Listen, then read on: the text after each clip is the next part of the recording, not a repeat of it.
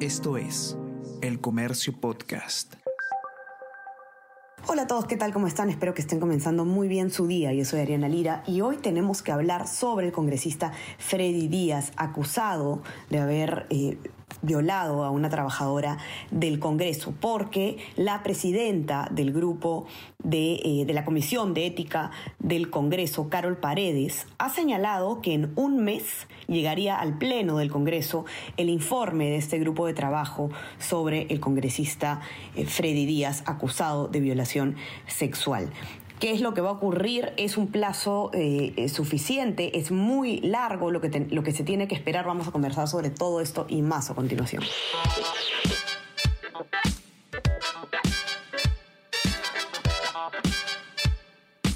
Esto es Tenemos que hablar con Ariana Lira.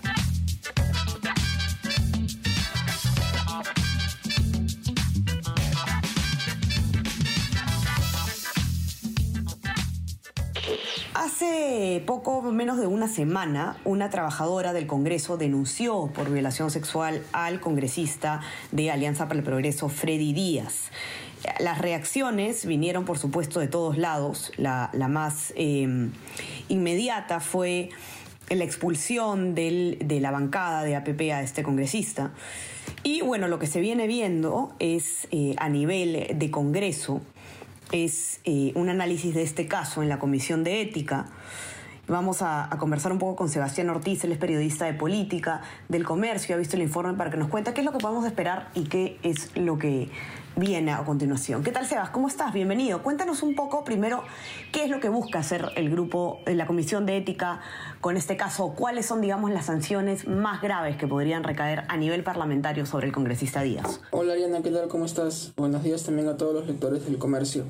Eh, el día de ayer, eh, la Comisión de Ética sesionó de manera extraordinaria eh, a solicitud de la presidenta de esa comisión, la, la, congresista Carol Paredes, que es de Acción Popular, y lo que decidieron por unanimidad fue abrir una indagación preliminar en, contra del congresista Díaz a raíz de la denuncia que presentó una trabajadora del, del Parlamento por violación en contra de él.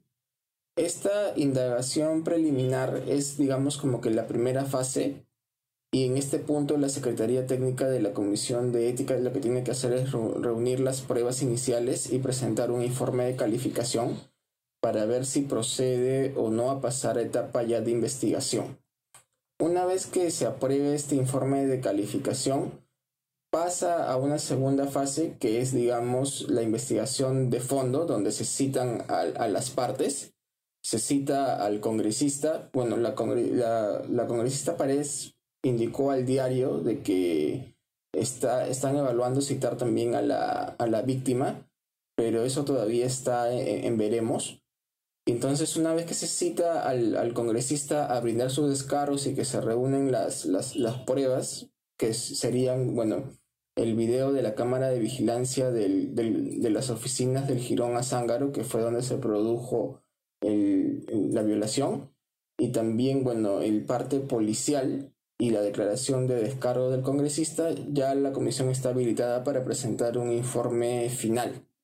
Lo que señala eh, la congresista Paredes es que para esto hay una serie de plazos y por eso estima ella que en un mes se estaría presentando el informe final ante el Pleno del Congreso. ¿Qué tipo de sanciones pueden este, proponer, hay una sanción de amonestación y hay otra sanción de suspensión que va máximo hasta 120 días.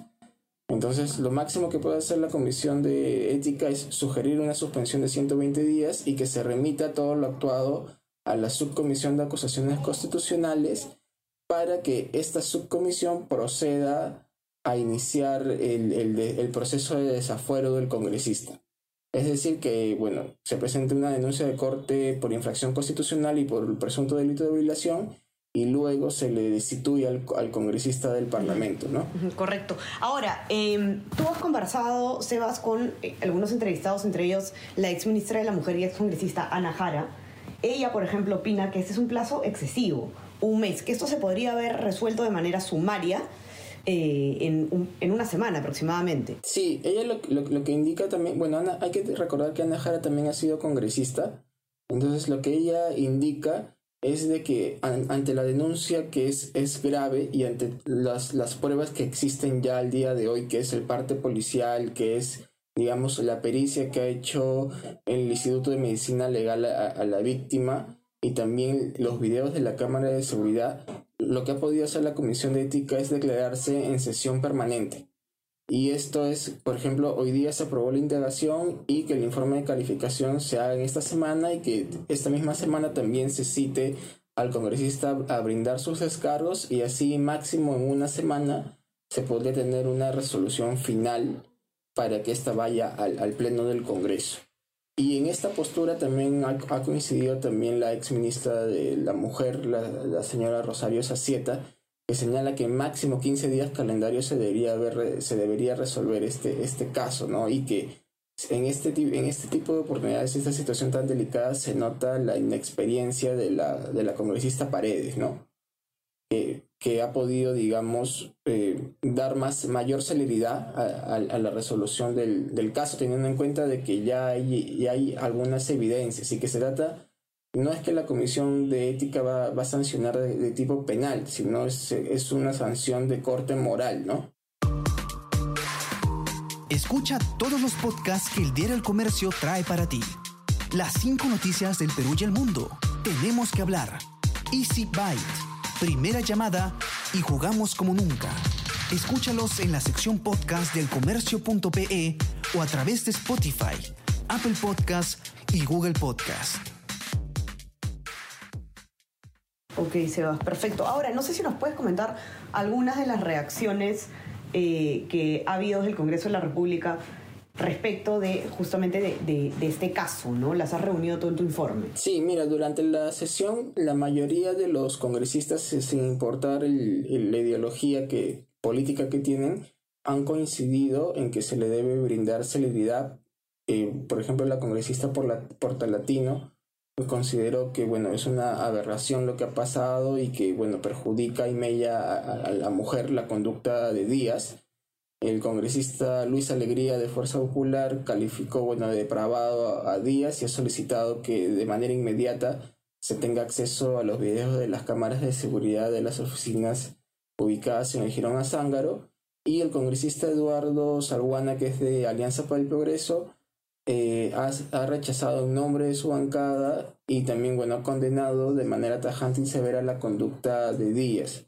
Ellos han señalado que se le tiene que poner la sanción más severa dentro del Congreso de la República y que también, bueno, el sistema de justicia actúe con firmeza, ¿no? Ahora, Sebas, otra, eh, otro congresista que ha generado muchísima polémica con lamentables declaraciones ha sido Wilmar Helera de Somos Perú, que eh, dijo que se había generado un ambiente, sobre este caso, ¿no? un ambiente propicio para el delito de violación debido a que esta eh, mujer denunciante era la única mujer, eh, valga la redundancia, que trabajaba en el despacho del congresista Díaz, ¿no? Evidentemente estas declaraciones que apuntan a culpar, a la víctima o a culpar eh, distintos elementos que no sean directamente el, el congresista Díaz, por supuesto que ha generado muchísimo rechazo. Ahora, lo que hemos visto de sorpresa ayer por la tarde es que ha renunciado el señor Helera. No sé si nos puedes contar muy brevemente sobre esto ya para ir cerrando. Sí, en el caso de, de él tuvo estas declaraciones como tratando de justificar eh, de manera lamentable lo, que había pasado en, en la oficina del congresista Díaz. Y ese mismo día, bueno, trató de ofrecer disculpas y dijo de que no iba a renunciar a la, a la mesa directiva. El día de ayer la presidenta del Congreso, Lady Camones, eh, bueno, consideró y calificó las declaraciones de Helera como terribles y reveló de que ella le pidió dar un paso al costado de la tercera vicepresidenta del Congreso, pero que el congresista de Somos Perú se negó a hacerlo.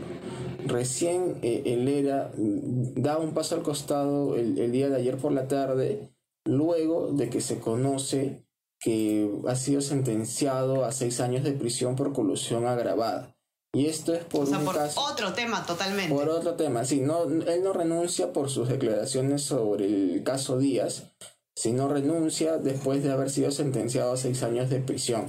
Y él es sentenciado por su actuación como supervisor en la obra de mejoramiento y ampliación del sistema de agua potable y alcantarillado de eh, Ayabaca, Piura.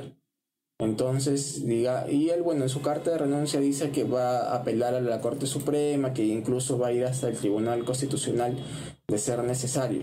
Lo cierto es que al día de hoy el congresista Lera puede ser detenido, ¿no? Porque ya no, no, tienen esta inmunidad por hechos anteriores a, su ejercicio como congresistas. Entonces es por eso que renuncia Lera y en paralelo la Comisión de Ética el día lunes 8 de agosto va a evaluar si le abre o no indagación preliminar por, eh, digamos, por estas declaraciones que dio sobre el caso de violación en el Congreso, ¿no? Es que digamos que por todos lados y por todos los frentes eh, la, situación del ERA es delicada, ¿no? Y todo esto ha pasado en apenas una semana desde que fue elegido como parte de la mesa directiva. Lamentable, realmente.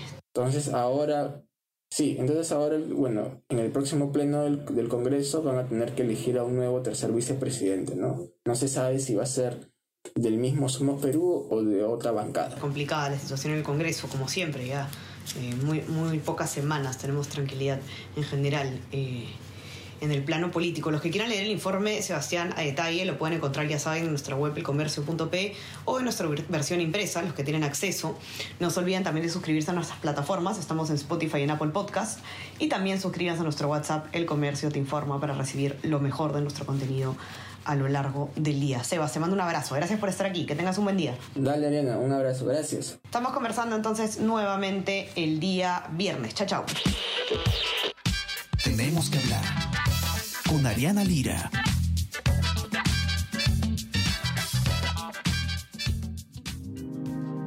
El Comercio Podcast.